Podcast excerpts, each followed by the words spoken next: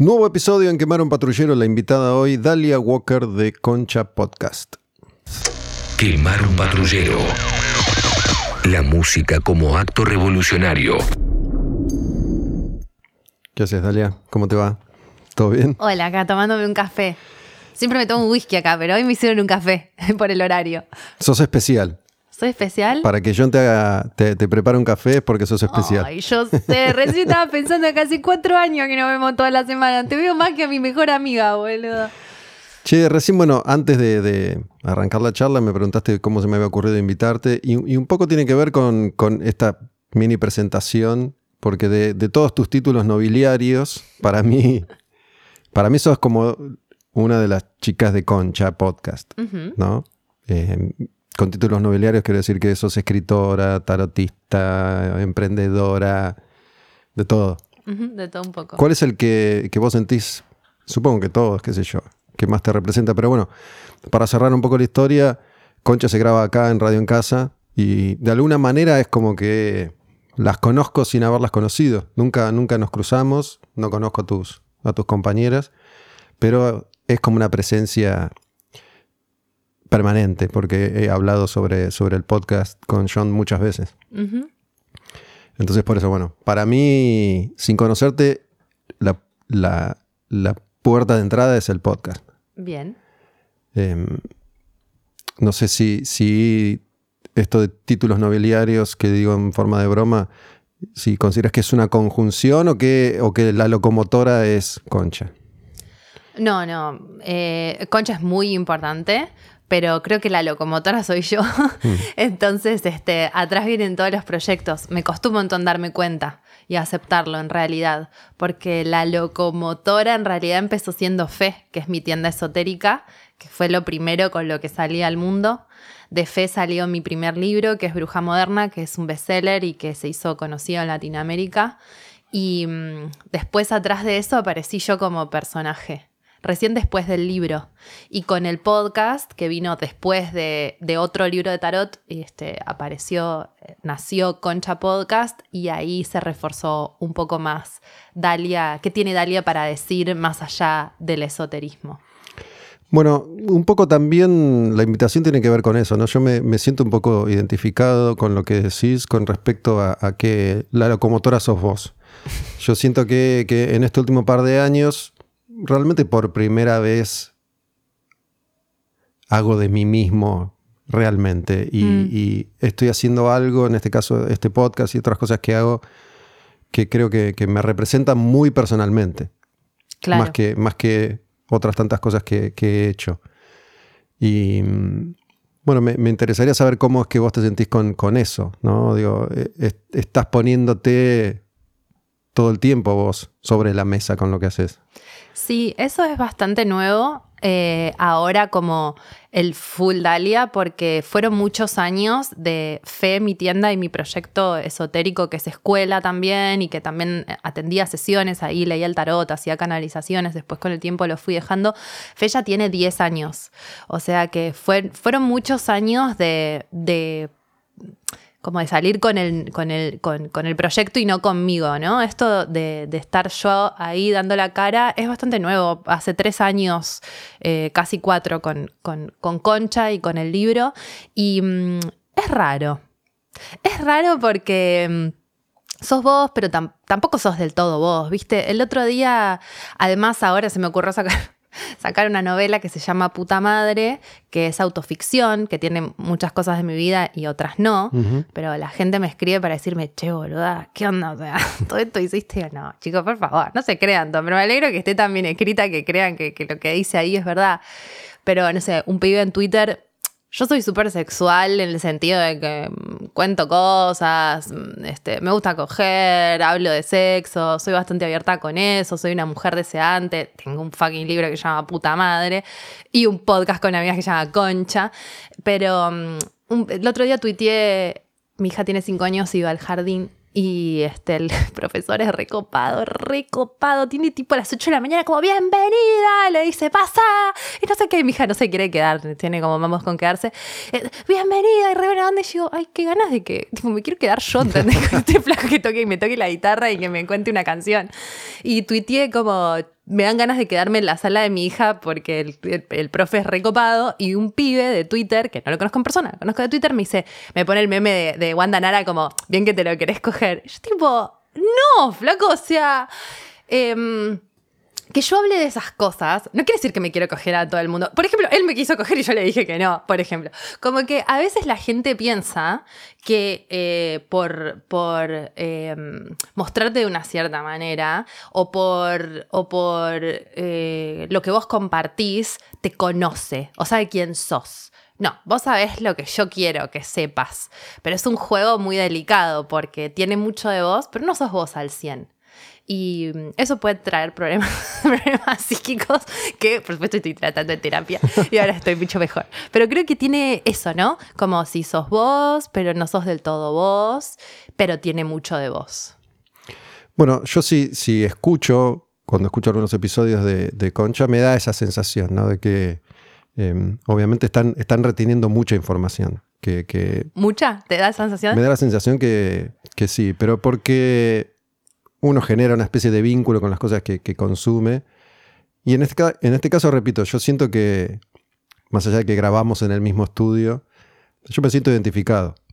¿Con Concha, con, Con- con Concha Podcast? Sí, pero más allá de lo que dicen ahí, con... Ah, con, la situación de la primera situación persona, perfecto. Y, y con, con el tipo de contenido, de información que vuelcan ahí. Y mm, a mí me pasa un poco lo mismo, ¿no? Eh, en el último par de, par de años empecé como a abrirme un poco más personalmente, pero siempre tengo ahí como un, bueno, ¿hasta dónde?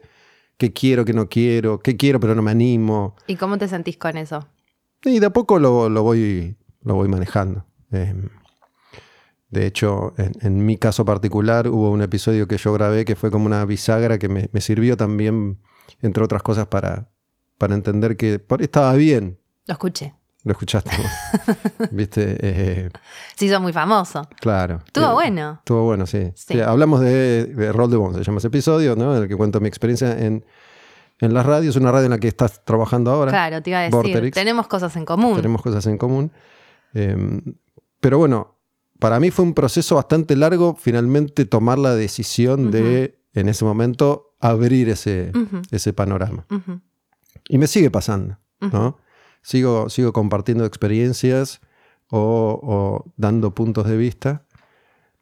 Pero por un lado me encuentro con, con que no sé si a vos te pasa, con, con otra especie de, de freno y que tiene que ver con lo que yo considero, no sé, si llamarlo crecimiento o no, personal, pero por momentos cada vez me cuesta más creer que yo tengo que venir a decir algo. Y es muy difícil sentir eso porque, en definitiva, vengo diciendo cosas hace un montón de Hace tiempo. mucho tiempo. Entonces a veces digo, ¿Vengo al mundo o vengo a- acá a quemar un patrullero? no, a- acá, Acá, al mundo sí. también. Claro. Al mundo también. Pero bueno, acá es como que se hace más público. Digo, ¿por qué voy a venir yo a decir esto que me parece a mí? Em, porque estoy, sobre todo últimamente, mucho con, con esta disyuntiva de, de no juzgar nada en lo posible, que es muy difícil. Mm. Pero eso, ¿viste? Porque, bueno, justamente la gente por ahí escucha y, y puede creer que todo lo que vos decís es cierto, o que te conoce, o que todo lo que decís es así. Y me, me- me interrogo mucho a mí mismo con respecto a eso, ¿no? Digo, ¿por qué voy a venir yo hoy a, a decir esto que me parece a mí? Porque puedo. Sí, bueno, obviamente lo hago porque, porque puedo. ¿De Eh, qué signo sos? Aries. Ah. ¿Quieres saber?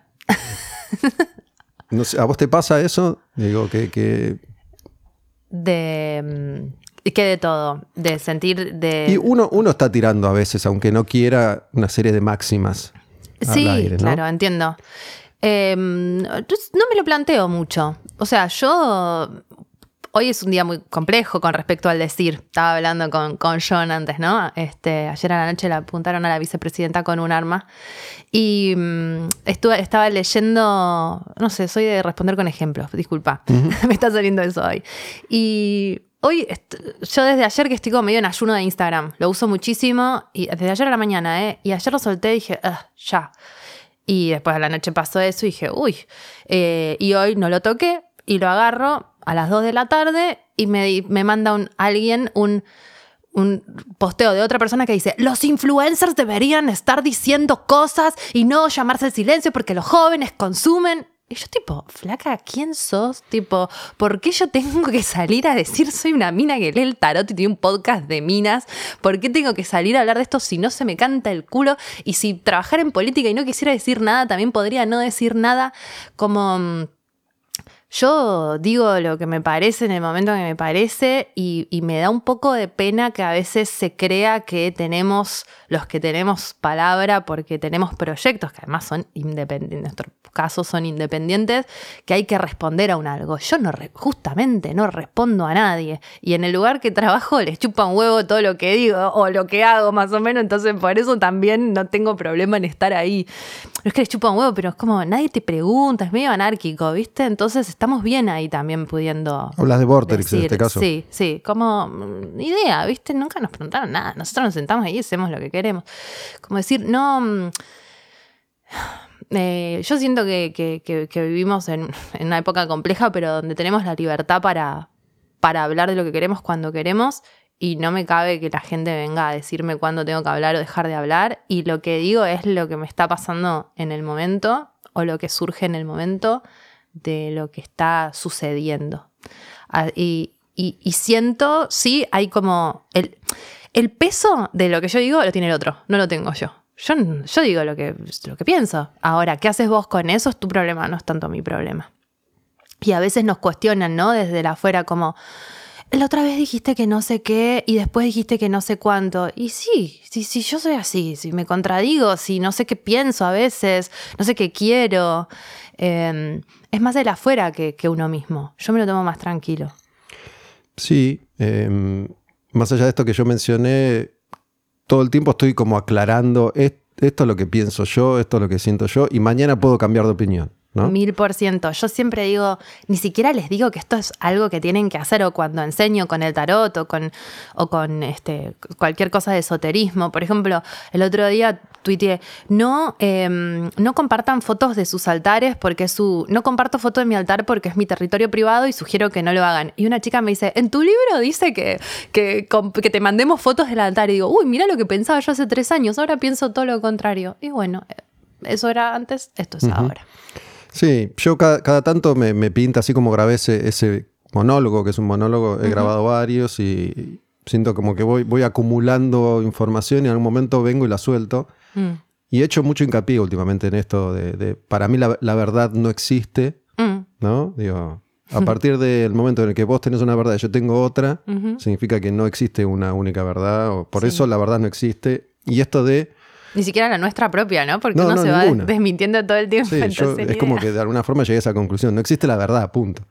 Eh, que también es como una máxima, ¿no? Cuando, dije eso, alguien...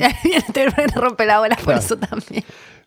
Y esto de... Lo que pasa es que si cada uno se grabara, o sea, nosotros lo que hacemos es grabarnos existiendo, pero si la gente se grabara a sí misma, ¿te pensás que no se, y se escuchara, ¿No les pasaría lo mismo? Obvio que sí. Lo que pasa es que no hacen ese ejercicio con ellos mismos, ellas mismas. Sí, sí, sí. Sí, eso está claro.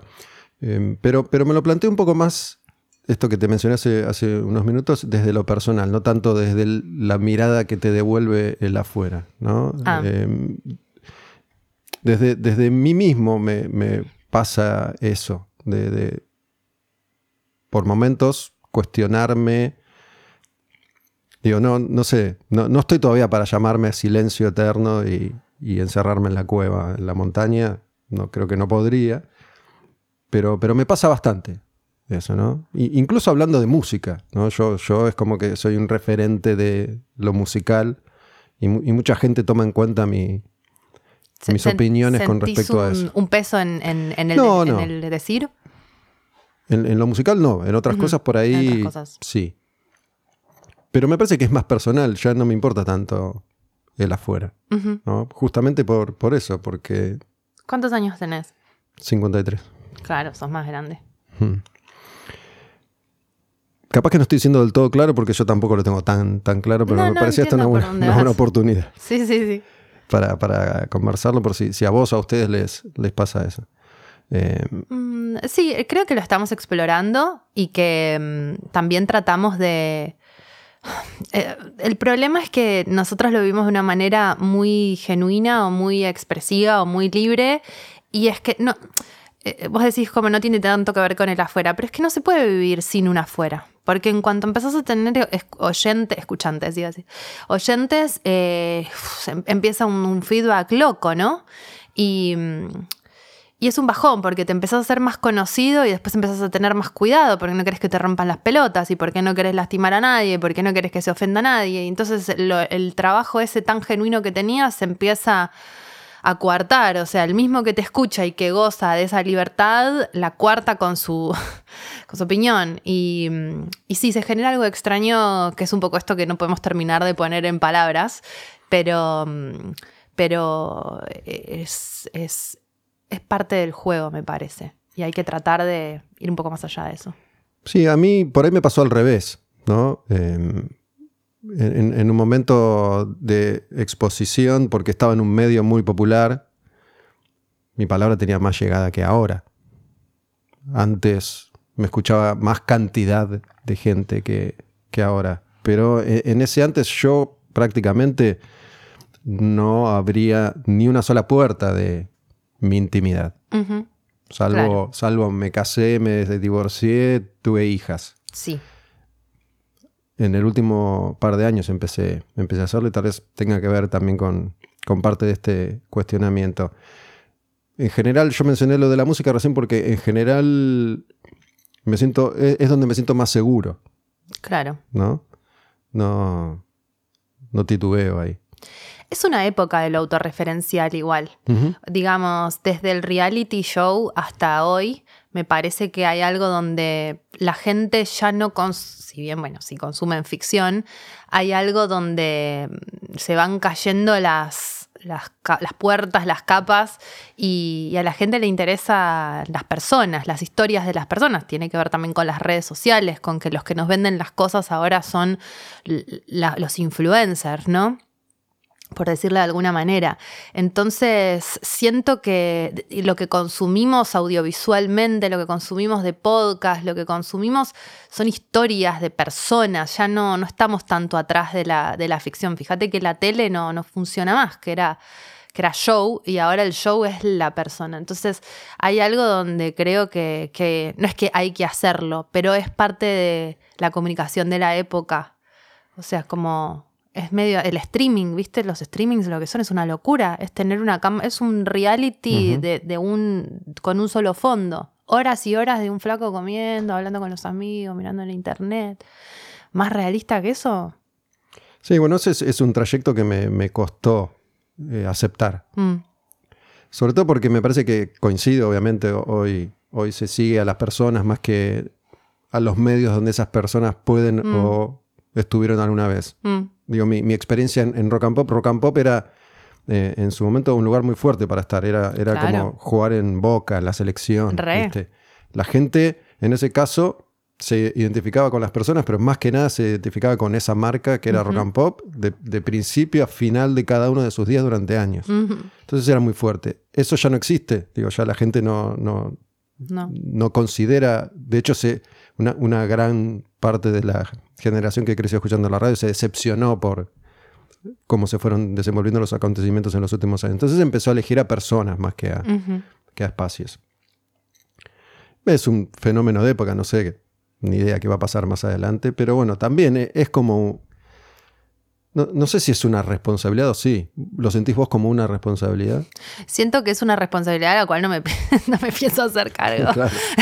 o sea, entiendo que pueda hacerlo, pero mm, lo bueno de ser independiente, que es lo que te decía antes, es que, bueno, ni idea, es esto no me gusta que me carguen con esa responsabilidad. ya te digo, hoy a la mañana me encanta, porque así es el, universo, como hoy a la mañana esa flaca con ese mensaje de vos tenés la responsabilidad. Yo tengo la responsabilidad de que, boluda, o sea, yo leo el tarot, ¿entendés? No tengo que salir a decir qué pienso políticamente esto que es una mierda, que la violencia no está buena. Si quiero decir algo, estoy diciendo, y si no quiero decir nada, también estoy diciendo, pero bueno, me vengas a apurar, flaca. Como eso me, pasa. Eh, hay una afuera que espera cosas y bueno, no, no sé si hay que estar a la, altura de eso a veces. Es, lo bueno de esta, de esta nueva era donde podemos ser seres independientes, ¿no?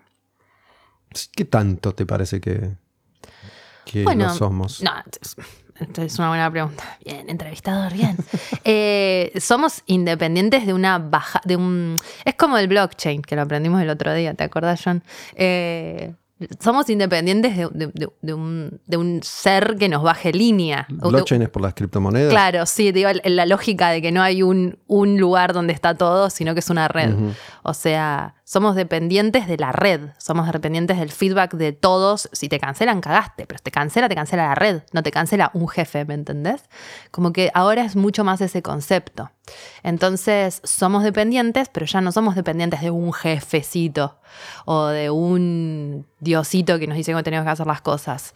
Somos dependientes de toda, de, una red de personas que nos consumen. Bueno, tu podcast se sostiene gracias a una red de personas. Sí. Cambiaste un uno por un todos. Entonces creo que, que es esa la, la nueva dependencia. Que es raro depender de muchos, pero es así ahora. Muy del futuro. Sí, yo creo que muchas veces me, me termino quedando con la idea de que en realidad sí hay un dios y que es mucho más poderoso que el dios anterior. Digo que antes el dios podía ser un jefe, el diario Clarín, y, y ahora creo que es muchísimo más poderoso ¿Por qué? porque, digo, ha- hay alguien que, alguien, algunos, Hmm. no sé, los masones, no tengo ni idea, creo que son dueños del algoritmo, ¿no? Y uno está condicionado un poco por el algoritmo. Ajá. Eh, el otro día, un- una persona que conozco circuló una supuesta novedad que con, con estos planes que, que cada tanto el gobierno va encontrando para ver de dónde rapiña un dólar más, un dólar menos. Mm. Viste que se habló, yo lo escuché sobre Netflix, ¿no? Que se habló de, de un nuevo impuesto que querían cobrarle o no sé qué cuestión. Pero bueno, esta persona dice, eh, Netflix y Spotify se van a ir de la Argentina. Entonces yo dije, para. Los 300 capítulos que yo grabé están en Spotify. No digo, bueno, ¿qué pasa si me levanto mañana y Spotify desapareció? Entonces, estoy en manos de... De alguna Sí. manera, Eh, Sí, por supuesto, siempre somos seres dependientes de otras estructuras, pero a lo que iba más directamente es a que no respondes a las órdenes de la cancelas, de la mm, o de la, de la expectativa de lo que quiera hacer un, un otro con vos directamente. Acá vos podés depender de Spotify, pero podés tener esos episodios y subirlos a otra plataforma, pero mm, no hay una bajada de línea de una sola persona, sino que son muchas y eso sí me parece nuevo. Antes era impensable, imagínate la época de Rock and Pop pensar que en vez de que te, man- que te mande o que haya un jefe que coordina todo o dos a lo sumo, dependas de una red de personas. Era una locura en esa época pensar así, no existía esa concepción de la vida. Eso está bueno y es bastante escalofriante también, porque no tiene cara, no tienes a quién echarle la culpa. Es como un poco quedás ahí como, como preso medio del feedback, ¿no? Estoy haciendo bien, estoy haciendo bien y como medio adicto a eso. Eh, entonces, por eso para mí también es como medio la- a la Rosalía, no sé, ¿lo fuiste- ¿te gusta Rosalía? Me gusta, no fui a verla, la me ibas a preguntar eso. Eh, es, es un fenómeno que el, el otro día estaba charlando con, con amigos y amigas. Es un fenómeno que me parece muy interesante, ¿no? Sí. Le, le pregunté a alguien qué es lo que vos crees que pasa con esta chica. Digo, ¿por qué Sí. hay un fervor Ajá. tal por, por Rosalía? ¿Y qué te dijo?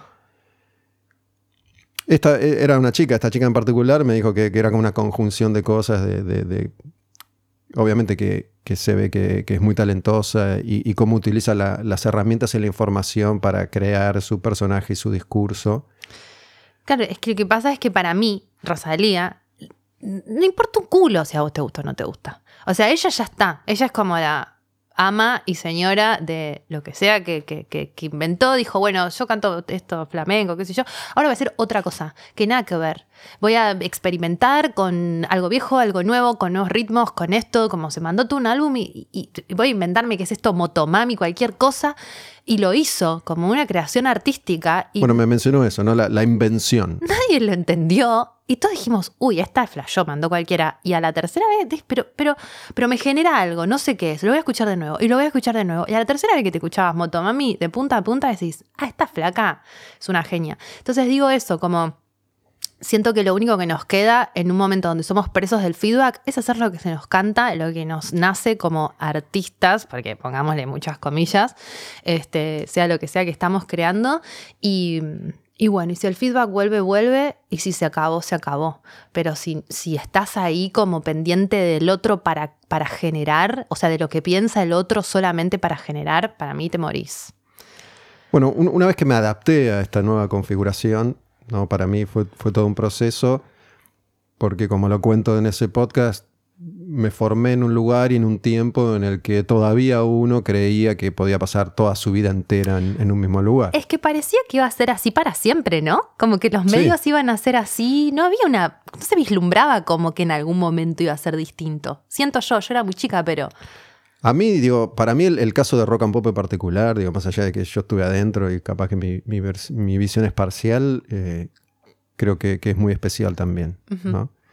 Eh, porque trabajé en otros lugares y tuve otras experiencias y, y nu- nunca tuve la misma sensación. En, en Clarín, en Rolling Stone, en TIC, en Canal 13, qué sé yo, no, no me parece que, que fuera lo mismo. Em, realmente creo que, que fue un fenómeno único, al menos hasta donde yo llegué a, Re, sí, lo a fue. conocer, ¿no? Eh, que, que se gestó como una, un, un espacio real de expresión de jóvenes en ese momento reales, que después se transformó en un archinegocio, pero siguió conservando hasta un determinado momento esa, esa identidad, ¿no? Em, yo siempre, siempre digo lo mismo, pero siempre sentí que la enorme mayoría de las personas que, que trabajamos ahí fuimos con la firme convicción de que acá venimos a ser nosotros, a decir y a crear y, y a, a inventar algo. Hacer ¿no? lo que nos parece. Hacer lo que nos parece, Sí. hacer lo que nos gusta. Nadie nunca nos dijo, eh, tienen que decir esto, tienen que decir lo otro, salvo, siempre doy el mismo ejemplo, si vienen los Stones y viene Metallica viene ACDC y los trae la Claro. radio y los trae Greenbank, no podés tirarles caca. Incluso podés, pasaba igual. ¿no? Pero bueno, alguien ahí te decía, che, no sea boludo. menos, menos. Te decía, espera que se vayan, después decir lo que quieras. Claro. ¿no? Entendés que también estaban formando parte de, de, de- de un entramado que, que, que te superaba. Y de hecho, cuando, cuando conocí un poco el detrás de escena de ese, de ese entramado, después de estar 20 años ahí, fue como una revelación porque no lo conocía. Yo estaba seguro en mi rincón Mm, y, y fue fuerte. mm. Pero bueno, eh, creo que es un, un fenómeno particular. Y de todas formas, est- esto que vos mencionás, para mí es casi lo más valioso que tiene lo que, lo que hoy hago. ¿no? Poder venir y decir lo que quiero, el tiempo que quiero, cuándo quiero, Sin pausa. sin pausa. Si dura tres horas, dura tres horas. Exacto. Y bueno, también encontré un poco mi nicho ahí, porque en, en un mercado en el que se supone que todo tiene que durar 30 segundos, digo, bueno, yo voy con las tres horas. Digo, A las personas que les importe, capaz que, digo, no, no sé si puedo aportar algo en 30 segundos que se destaque entre todo lo que ya hay. Ajá. Eh, pero bueno, creo que es de lo más valioso que... No estás pensando en hacer bailecitos de TikTok por ahora. No, Para, no, para subirte a la.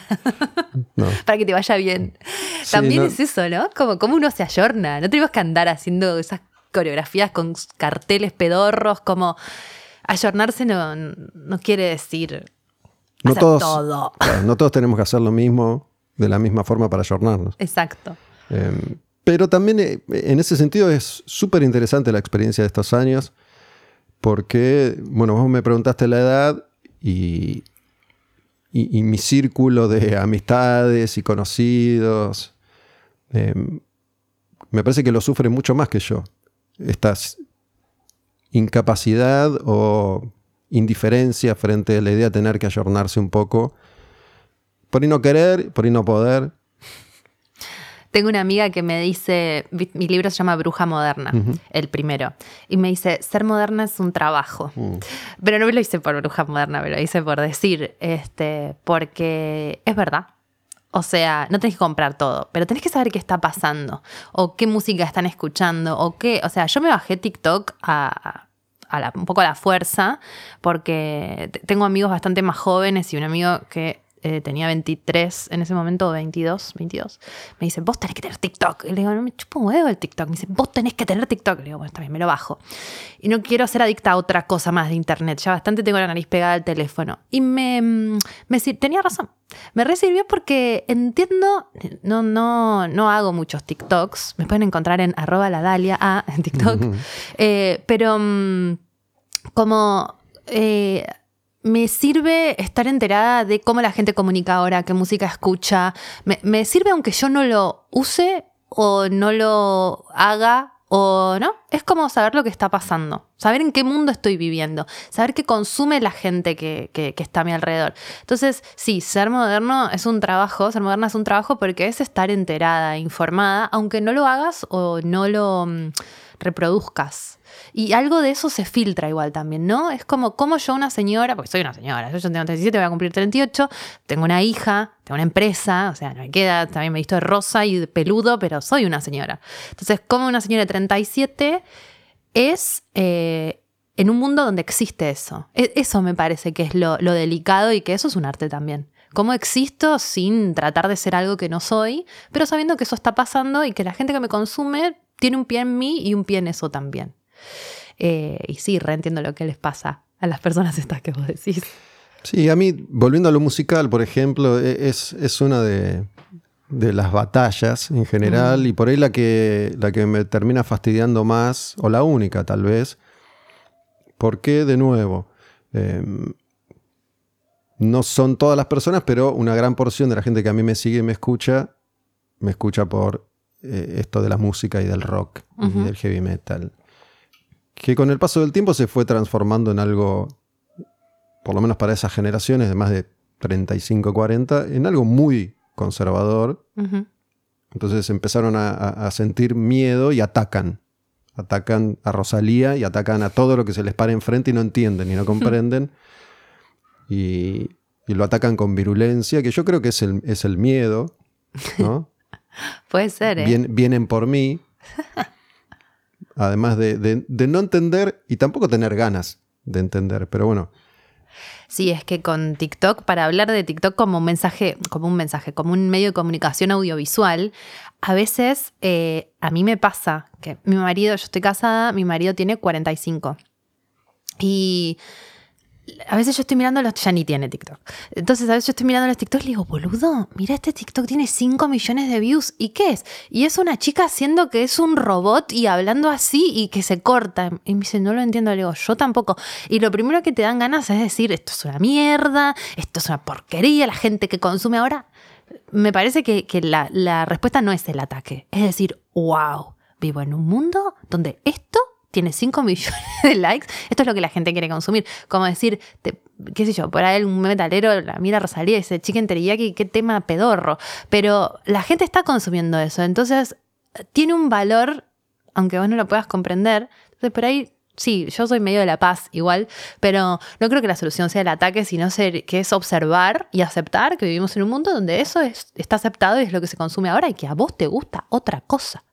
Pero bueno. Sí, yo creo que uno no está obligado a, consumirlo, pero en todo caso, como vos decís, saber que existe y, y aceptar que existe, aunque no sea para vos, Exacto, aunque no te, no te exacto. interese. Y que te supera, porque hay algo del lenguaje Es o de la es forma que decís, no, realmente yo, esto no me llega porque no entiendo a dónde va, pero bueno, wow. Pero Yo creo que cuando, cuando digo miedo, es, es un poco eso. Digo, es algo que como no lo comprendo y me supera, me da miedo. Me da miedo y me da inseguridad. Sí, bueno, pero básicamente a, mí me pasa todo el tiempo porque todo el tiempo estoy trayendo con mi laburo cosas nuevas. O sea, me pasó con el esoterismo, nos pasó con Concha, como, ¿qué dicen esta? ¿Por qué? Lo odio, pero lo amo, pero no lo puedo dejar de escuchar. Pero eh, me está pasando ahora con mi novela, que tiene este nombre súper fuerte, que es puta madre, como, ah, bueno, listo, puta y madre, sí, todo lo que faltaba.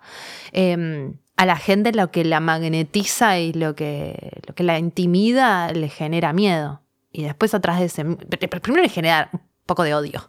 Después le genera miedo y atrás de ese miedo hay ganas de estar diciendo eso, de estar siendo eso, de poder estar generando eso, ¿no? Como que atrás de todo eso hay algo para mí de, querer estar ahí, de alguna manera.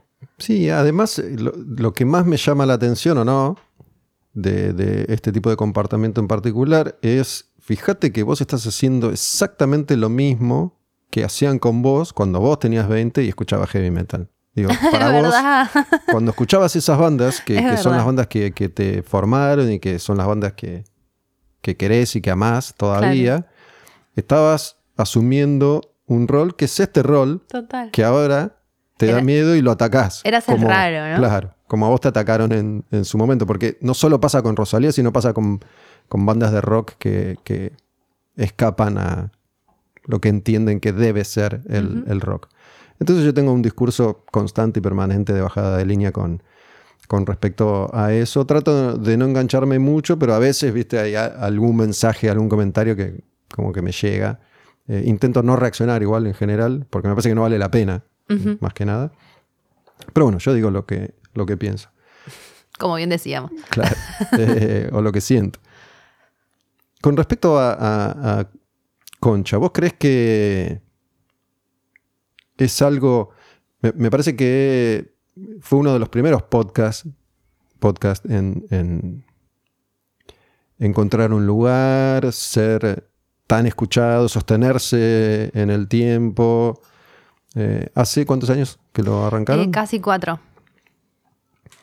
desde, desde la independencia total, venir acá, pagar un espacio y, grabar y, y lograr rápidamente una identificación con algo que me parece que estaba eh, haciendo falta para ese momento, ¿no? con, con un mensaje, un discurso, tres mujeres hablando desde el lugar de mujeres a propósito de un montón de cuestiones.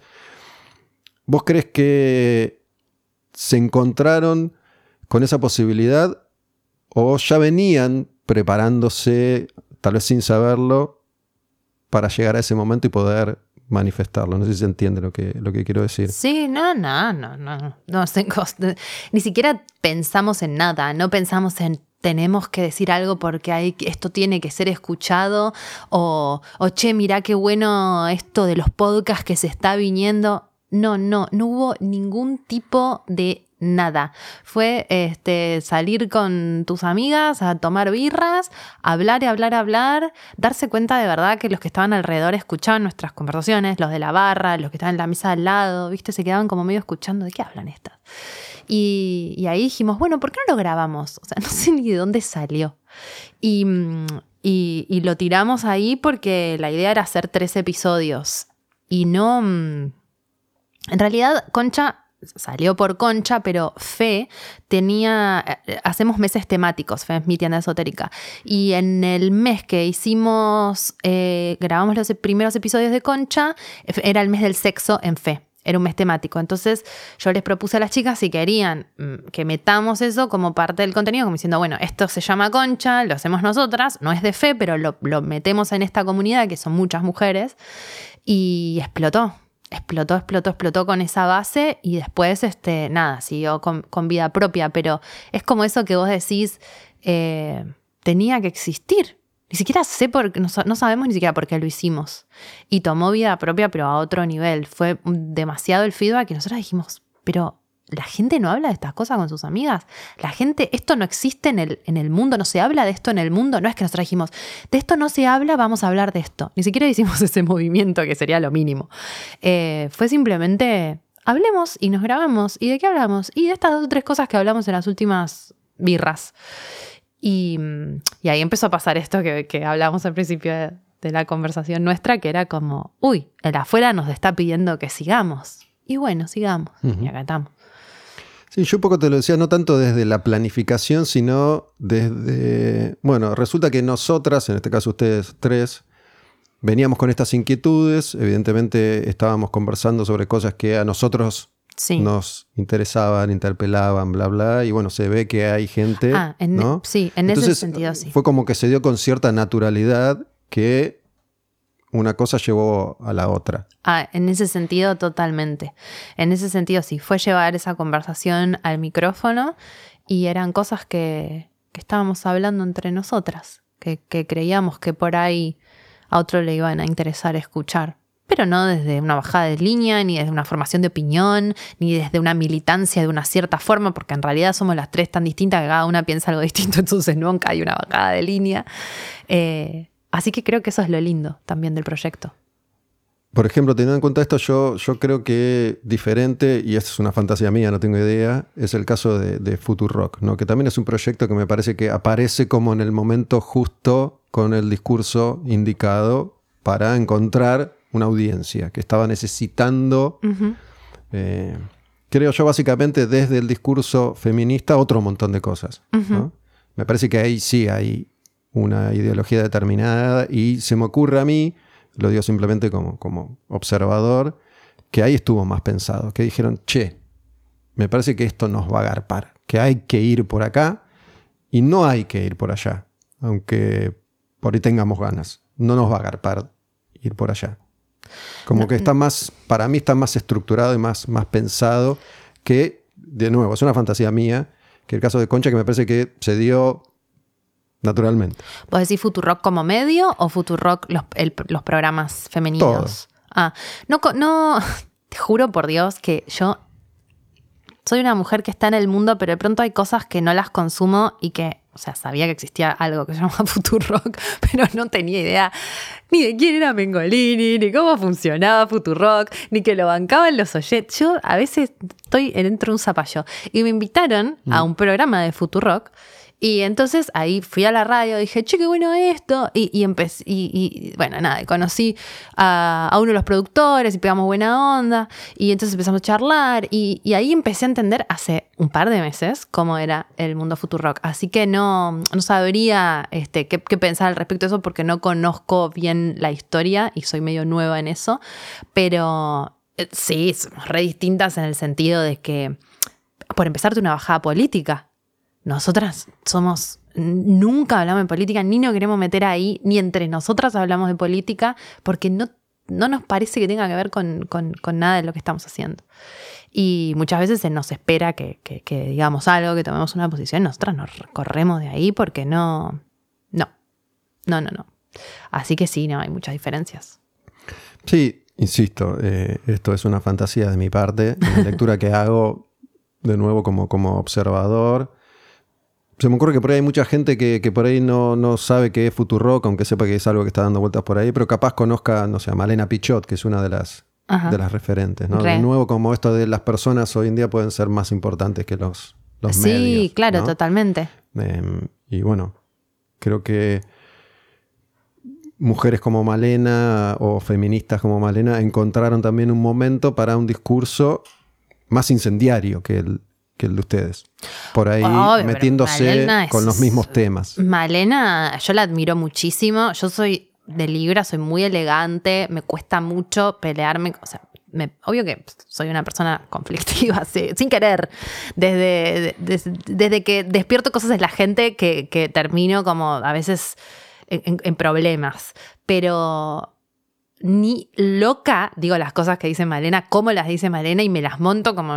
Y Malena putea a todo el mundo todo el tiempo, como que yo la readmiro, no podría nunca ser como Malena. Y hace poco leí su libro, Enojata Hermana, que oyentes, hombres, mujeres, léanlo, es espectacular. Terminás de leer el libro, que son capítulos muy cortitos, ¿no? Y mm, son notas que ella publicó y comentarios a esas notas, medio esto que decíamos como de, esta nota de hace dos años, mirá lo que pensaba yo ahora, esto me parece una en ese momento pensaba que esto era re revolucionario y ahora además pienso esto y esto y esto. O sea, va para atrás para prenderse más fuego. Y, y sí, no, ella tiene este, una actitud mucho más este, punk, si querés que nosotras no, no, tenemos ni buscamos tener. Pero eso es lo lindo también, ¿no? Como eh, distintas formas, distintos femeninos siendo potentes eh, en distintos formatos. Malena no tiene un podcast, por ejemplo. El otro día la fui a ver al teatro. Eh, la, admiro mucho como mujer pensante, ¿viste? Es una mina, es brillante. la fui a ver al teatro, es muy graciosa. Y, dije, ¿no tiene un podcast, Malena? Qué raro. Y digo, bueno, por ahí ella se siente cómoda escribiendo, actuando y haciendo radio. Y está bien también, ¿no? Como, como eso. Y nosotras por ahí más eh, no sé por qué me estoy comparando con Malena, pero digo, como, de como siento que a veces hay espacios que, que son más afines a ciertas personalidades y, y que solo se va como acomodando y uno puede consumir todo. Una, una amiga que también es muy inteligente, me gusta mucho rodearme de gente inteligente. O sea, yo no soy inteligente, en realidad estoy rodeada de gente inteligente, por eso me junto con Jimena y Laura. Eh, como que me decía, ¿vos te das cuenta que somos una máquina de consumir contenido? Como que te estaba hablando de nuestros episodios, que sacamos uno cada 15 días. Me dice, somos máquinas, boluda. Me dice, tipo, somos como, am, am, am, am. Este, este, este, Pac-Mans de contenido. ¿De consumir o de producir o de las dos cosas? De primero de consumir. Para después producir. Y después, ese consumo desmedido del contenido genera una producción desmedida del contenido, que es lo que pa- está pasando con los podcasts ahora. A mi amiga yo le decía, che, gorda, ¿qué, qué podcast estás escuchando ahora? Porque hay miles, pero no me ocupa ninguno del todo. Estuve escuchando como algunos sueltos. Y me tiró un par y le digo, ah, es que ese ya lo escuché todo. Y ahí me dijo, ¿no? Es que somos unas máquinas, consumimos, te escuchás un podcast, dos, tres, cuatro. ¿Y vos cuántos podcasts haces? Dos por mes. Imagínate. Tus oyentes te escuchan, si fueran por ellos, escuchan un podcast tuyo por día. Eh, entonces, bueno, ahí también, eso, al, al haber más demanda, también empieza haber más oferta. Y cuando hay tanta oferta serial, tampoco hay tanta calidad, pero a la vez eso surge espacios para que surjan nuevas personalidades o personas. Y bueno, es parte de esto de la locura de ya no hay uno, sino miles, ¿no? Me parece que esto que hablábamos al principio se expande también a, a esto que estamos diciendo. Bueno, se, se me ocurrieron muchas cosas para decir con respecto a estos, estos últimos minutos de, de tu charla. Se me ocurre que Malena Pichot no hace un podcast, no lo sé, porque no lo necesita.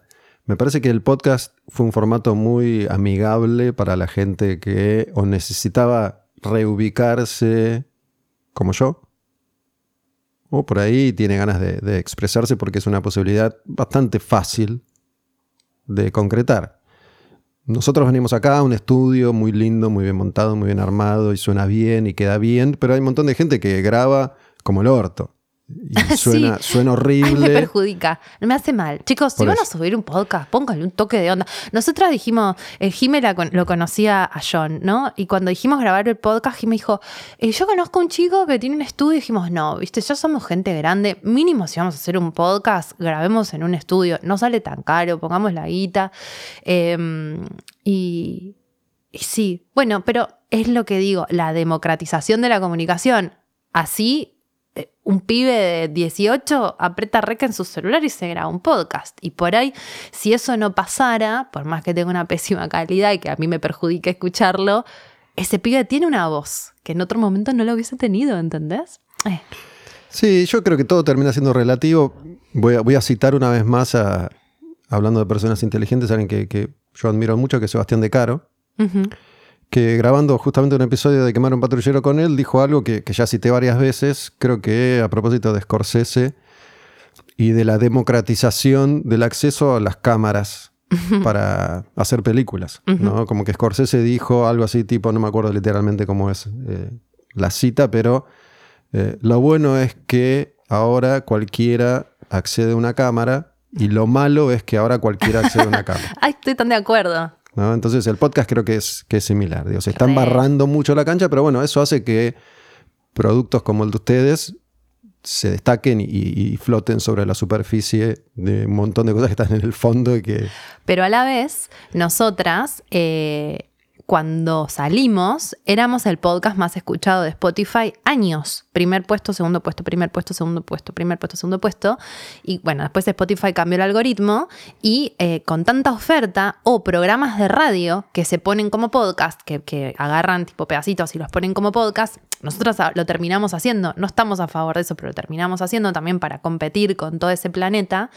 Em, este, son considerados podcast. Eso no es un podcast. Bueno, hace un rato cuando hablábamos de, de un Dios mucho más poderoso, creo que ese es un, es un caso, ¿no? Eh, todavía no sucede, no sé si en algún momento va a suceder, pero así como antes yo trabajaba en radio, por ejemplo, y una de las bajadas de línea de los directores era, mira, yo no te puedo pagar más porque, mira, tu espacio factura esto. Por eso Pergolini es millonario, porque su espacio factura esto otro. Entonces, eh, hace años las agencias pautaban, mirando números, de rating. Los canales más vistos, los programas más vistos, los programas más escuchados, las radios más escuchadas, más allá de los contenidos. Sí. Hoy eso sucede a partir de los influencers, que son, como ya dijimos, personas que, que hoy tienen, tienen poder. Y bueno, se va detrás de los que tienen más seguidores. Muchas veces sin tener en cuenta el contenido. Total. Creo que eh, vos hoy estás en, en una radio que es Vorterix y que, que intenta, para mí, que es un espacio que conozco, en el que estuve y, y conozco cómo se fue gestando y cómo fue haciendo su camino, intenta ayornarse sin saber muy bien cómo y recurre permanentemente a la figura de influencers que no saben hacer radio, que no rinden en radio, que sí rinden en sus redes sociales. Entonces es una herramienta que puede ser medio tramposa. Entonces, si, si mañana, suponete que... ¿Me estás diciendo que no te gusta nuestro programa de radio? No, no. Lo que te estoy diciendo es, ustedes antes medían primero, segundo y ahora hay tanta competencia. Primero que Spotify, ya te lo digo, manipula esa información a su antojo. Eh, para poner después, sus podcasts claro, primero. Porque antes no generaba contenido por eso. explosivo. Cuando empezaron a generar su propio contenido, resulta que siempre están primero. Sí. ¿Viste? Y nos quisieron comprar y nosotras dijimos que no. Sí, lo, lo sé por John, que me, me- misterio me- me fue, misterio de que nos hayan hundido después de haber rechazado su contrato. me- me fue contando un poco los, los pormenores y, y las, y las que rebanco. hayan hecho lo mismo con otras. Pero mira si vos dependieras de, de, suponete, ¿no? Que me parece que no es el caso, pero si ustedes dependieran de pauta publicitaria a partir del éxito del podcast, y resulta que Spotify te dice, no, ahora sabes qué te bajé, porque pongo el mío, porque a mí se me ocurre que es mío, no, y no refleja la realidad. Ujú. Entonces, es- a, a merced de esas herramientas, creo que igual estamos, ¿no? Más allá de que hoy eh, el contacto directo con el otro, que yo tengo como una mirada muy Black Mirror, ¿no? En- Entiendo, la verdad es que todavía no entiendo cómo no se cortó eso todavía. ¿Y cómo, me- cómo te parece que se cortaría? Viene uno y dice, tuc, te bajé la palanca, punto. Uno como quién? Zuckerberg, ¿Te bajé la palanca a Spotify, decís? A Spotify, a vos, a quien sea, digo, tienen el, el poder para, para hacer Es que eso. yo siento que sí, lo- es que es lo que te digo. Baja en Spotify, sube otra cosa y si vos sos vos y vos tenés tu comunidad, esa es la diferencia de lo que de- con antes. Si vos sos vos y vos tenés tu comunidad, tu comunidad te va a seguir. También vas a perder un par en el camino porque iban todos los días hace cuatro años a Spotify, pero después saben más o menos dónde encontrarte, saben cómo te llamas. ¡Pum! Eh, ahí estás de nuevo. Em, lo que decís de Vorterix y de los influencers, entre comillas, es cierto, de hecho nosotros terminamos un poco ahí por eso, pero también me parece que es interesante como ver qué pasa con eso, ¿no? Como que los medios están cambiando tanto y decir, bueno, eh, vamos a probar con esto, vamos a ver qué pasa si pongo a esta gente a hacer esto acá. En algunos casos funcionó, en otros no, pero en algunos funcionó muy bien. Y creo que es parte de, de- esto nuevo, ¿no? De esta experimentación. Y, mm, y bueno, y todos van probando cosas nuevas, estamos Sí, todos en, el medio caso, perdidos, en el caso puntual de ustedes me parece que ya era un fenómeno probado que tiene el formato de un programa de radio, que en definitiva es radio. Ya está probado que estas tres chicas saben hacer esto y les va bien haciendo esto. A diferencia de, bueno, acá está esta chica que tiene 14 millones de seguidores, Ah. pongámosla, sentémosla acá a ver qué dice. Entiendo. Hay otros medios mm, mm, que no son tan Vorterix. Vo- Vorterix me parece que agarró gente que estaba en el tema más, por lo menos, ¿no? O que ya había hecho radio, o que tenía podcast, o que tenía un stream. Pero hay otros medios súper novedosos que respeto muchísimo, porque les está yendo increíble, que hicieron eso y que después ves el contenido y dices, esto es una poronga, ¿por qué la gente lo escucha tanto? Ni idea, esto, te viste como el meme, como te envío, te respeto, te, valoro, no sé cómo dice. Pero... eh, ni idea. Yo esto no lo entiendo, no lo consumo, no me entretiene y hay gente fanatizada. Y mm, misterios, misterios, misterios de, esta anarquía comunicacional que, que consume masivamente cosas sin parar en vivo y después grabadas y después el video que es audio, que, que es audio pero es video y todo Yo esto que está mencioné pasando. Vorterix porque ustedes están ahí, no, no Sí. por un encono personal, pero digo, No. eh, estos otros medios que existen, creo yo que nacieron y se desarrollaron naturalmente. No sé si Mm. vos podés agarrar eso y decir, che, mirá, a Luzu TV que bien le va. Pongámoslo en Radio Rivadavia, AM1430. No, el uso funciona como No va a en funcionar. su mundo. No Yo, va a O funcionar. sea, qué envidia que no hice el uso, boludo. Lo veo y digo, ¿qué? ¿Cómo funciona tan bien y qué barato? O sea, eh, un estudio, unas buenas cámaras, un concepto. pero bueno, es, es, algo que también lo debe haber hecho alguien que es parte de ese mundo. No, no, no conozco a Nico tanto. No, ni, ni, lo conozco. Lo empecé a seguir hace poco y empezar a entender porque dije, ¿quién es esta persona? ¿Qué está haciendo? ¿Qué vio que yo no vi? a mí en realidad es como que las cosas nuevas me fascinan, ¿no? las cosas vanguardistas, es que me dio el futuro, porque no está en ningún lado, está en YouTube. YouTube ni siquiera tiene su propia plataforma, es una radio, ¿viste? Es, es, espectacular. Sí, yo creo que, mira, el otro día fui a ver una banda de metal que se llama Gojira, Gojira. Son unos metaleros franceses que por diversas razones resulta que son muy populares. Es una música bastante extrema, bastante heavy, muy poco accesible como para ser tan populares, ¿no? Llenaron a reventar el Luna Park, que es para una banda, para una banda de esas características es un montón. Sí. Y bueno, fui a ver a, a Gojira y quedé fascinado con la propuesta visual, escénica, estética.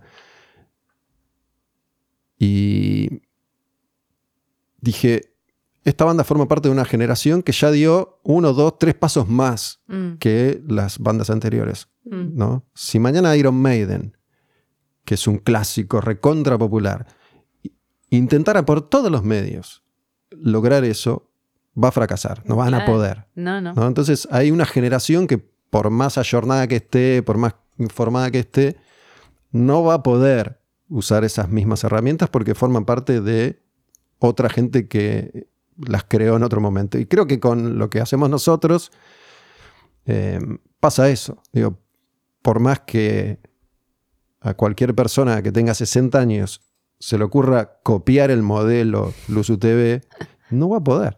No, eh, hay algo que es generacional.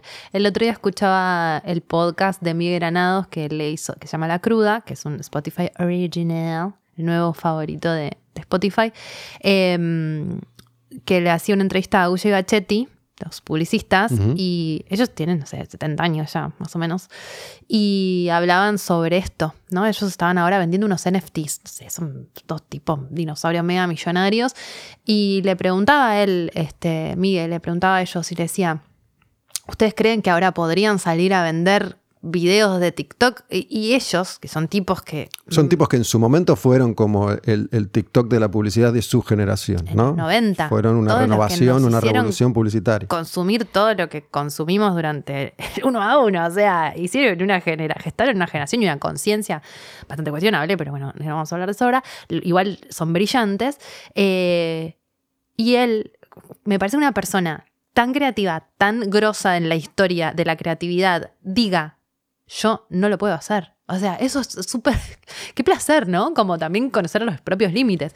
Como el, el flaco le dice, mira, yo puedo opinar, puedo trabajar con un equipo que lo haga, pero yo no voy a hacer lo mismo que hice en los 90 ahora porque no nací con eso metido adentro. Entonces yo nunca podría generar lo que generé en esa época ahora porque no soy parte de esa idiosincrasia. Sí puedo como desde afuera guiar, mentorear, opinar, pero nunca podría volver a generar lo mismo.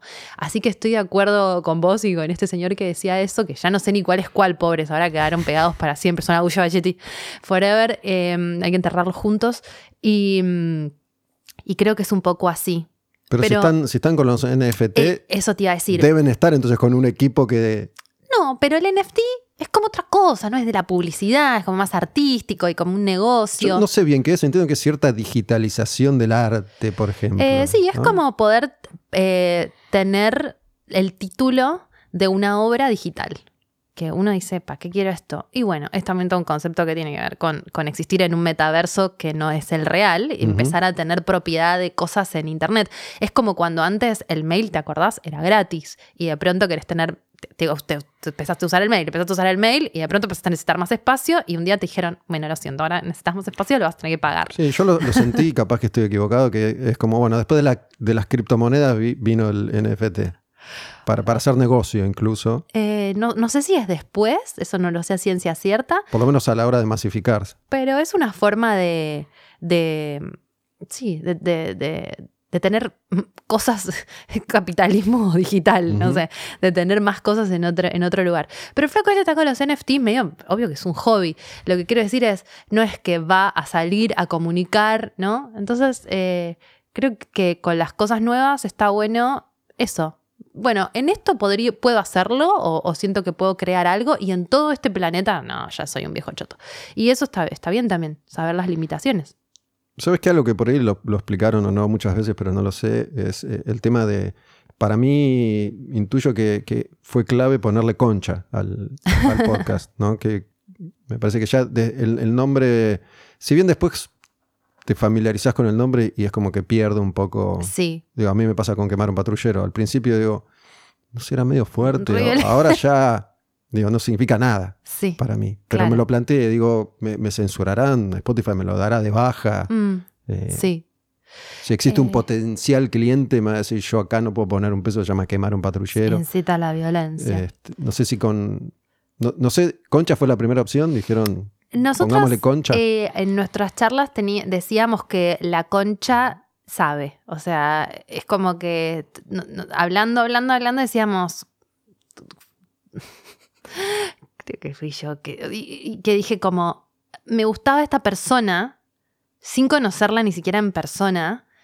Y mi concha sabía que esa persona iba a ser tipo increíble cogiendo. Y después terminaron pasando un montón de cosas que terminó pasando y yo sabía que mi... O sea, dije, fuck, boluda, ¿cómo sabes más que yo? O sea, mi concha sabe más que yo.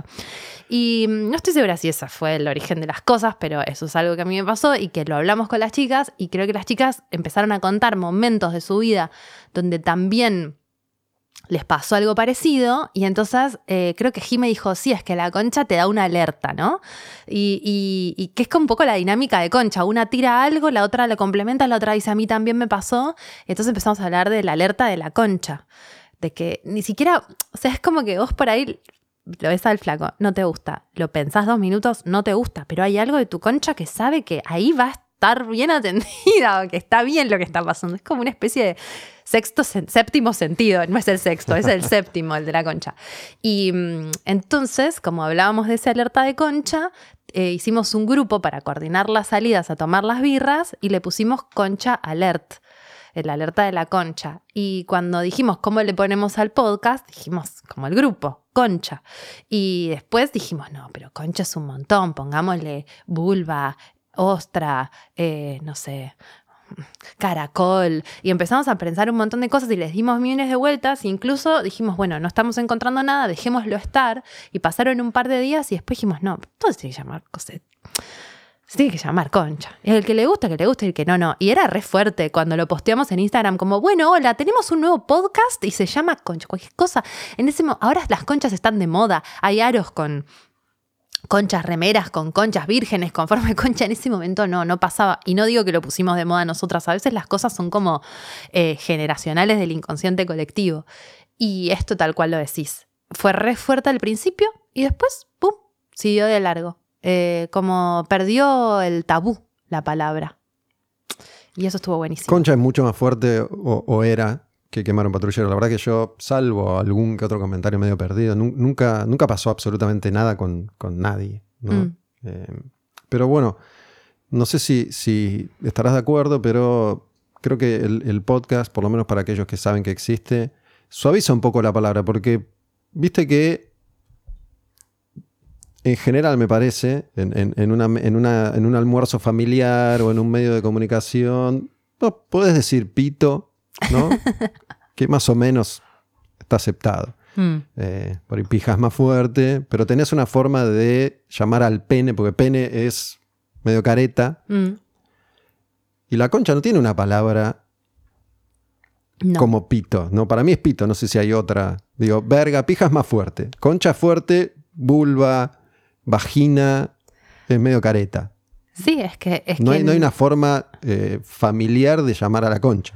Hay miles que son absolutamente ridículas. El otro día lo hablamos Que en suene el bien, programa. Lo hablamos en el programa porque una de las invitadas había hecho el ejercicio de preguntarle a la gente cómo le decían a la concha. Y era como la pantufla, la, la cola de adelante. qué horror. La cola de adelante, chicos. Como. Como este, que a las nenas se les dice la eso, la- la, peluda, la colita. la cachufleta, no sé, ¿viste? Como, ¿por qué? Ni siquiera se la puede nombrar, pero todo eso tiene que ver con, para mí, con el éxito inconsciente de Concha. Es como, ah, ahora existe, ahora tiene la palabra, ahora puede encontrar un lugar para decir estas cosas. Y a la gente le entró como, como un bálsamo, ¿no? Como eso fue lo que pasó. Y nosotras no nos lo, no nos lo adjudicamos a nosotras ni ahí. Nos parece algo súper transpersonal. No es que, ay, somos re genias, re brillantes, ay, no, es que nosotras tenemos un montón de cosas para decir y re importantes. No, decimos, qué sé yo, la vida nos eligió para que, para hacer el canal de esto y acá estamos tratando de hacerlo lo mejor posible. Pero era algo que, que tenía que existir, en realidad. Por esto que vos decís, que no existía. Supongo yo que no me equivoco si digo que la mayor parte de la audiencia de ustedes es femenina, mujeres. La mayor parte sí, pero nos están empezando a escuchar cada vez más hombres y están reagradecidos.